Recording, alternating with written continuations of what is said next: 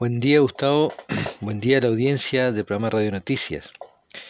Este, este domingo 30 de agosto se realizó el centésimo lanzamiento de SpaceX, que además es la misión número 67 consecutiva y exitosa de, de esta empresa, que desplegó en órbita al satélite argentino SAOCOM 1B y además a otros microsatélites llamados TVAC 0172 y al NOMES 1. Bueno, desde marzo que no aterrizaba en tierra eh, y específicamente en la zona de aterrizaje 1 en Cabo Cañameral la primera etapa del Falcon 9, que inclusive fue utilizado hasta en cuatro misiones previas.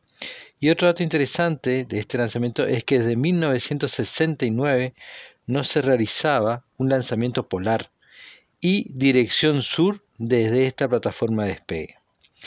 A los 15 minutos de iniciar la misión se desplegó la cofia en nuestro satélite y la estación en Lima, Perú, recibió la telemetría y la confirmación del comienzo del despliegue de la pantalla solar.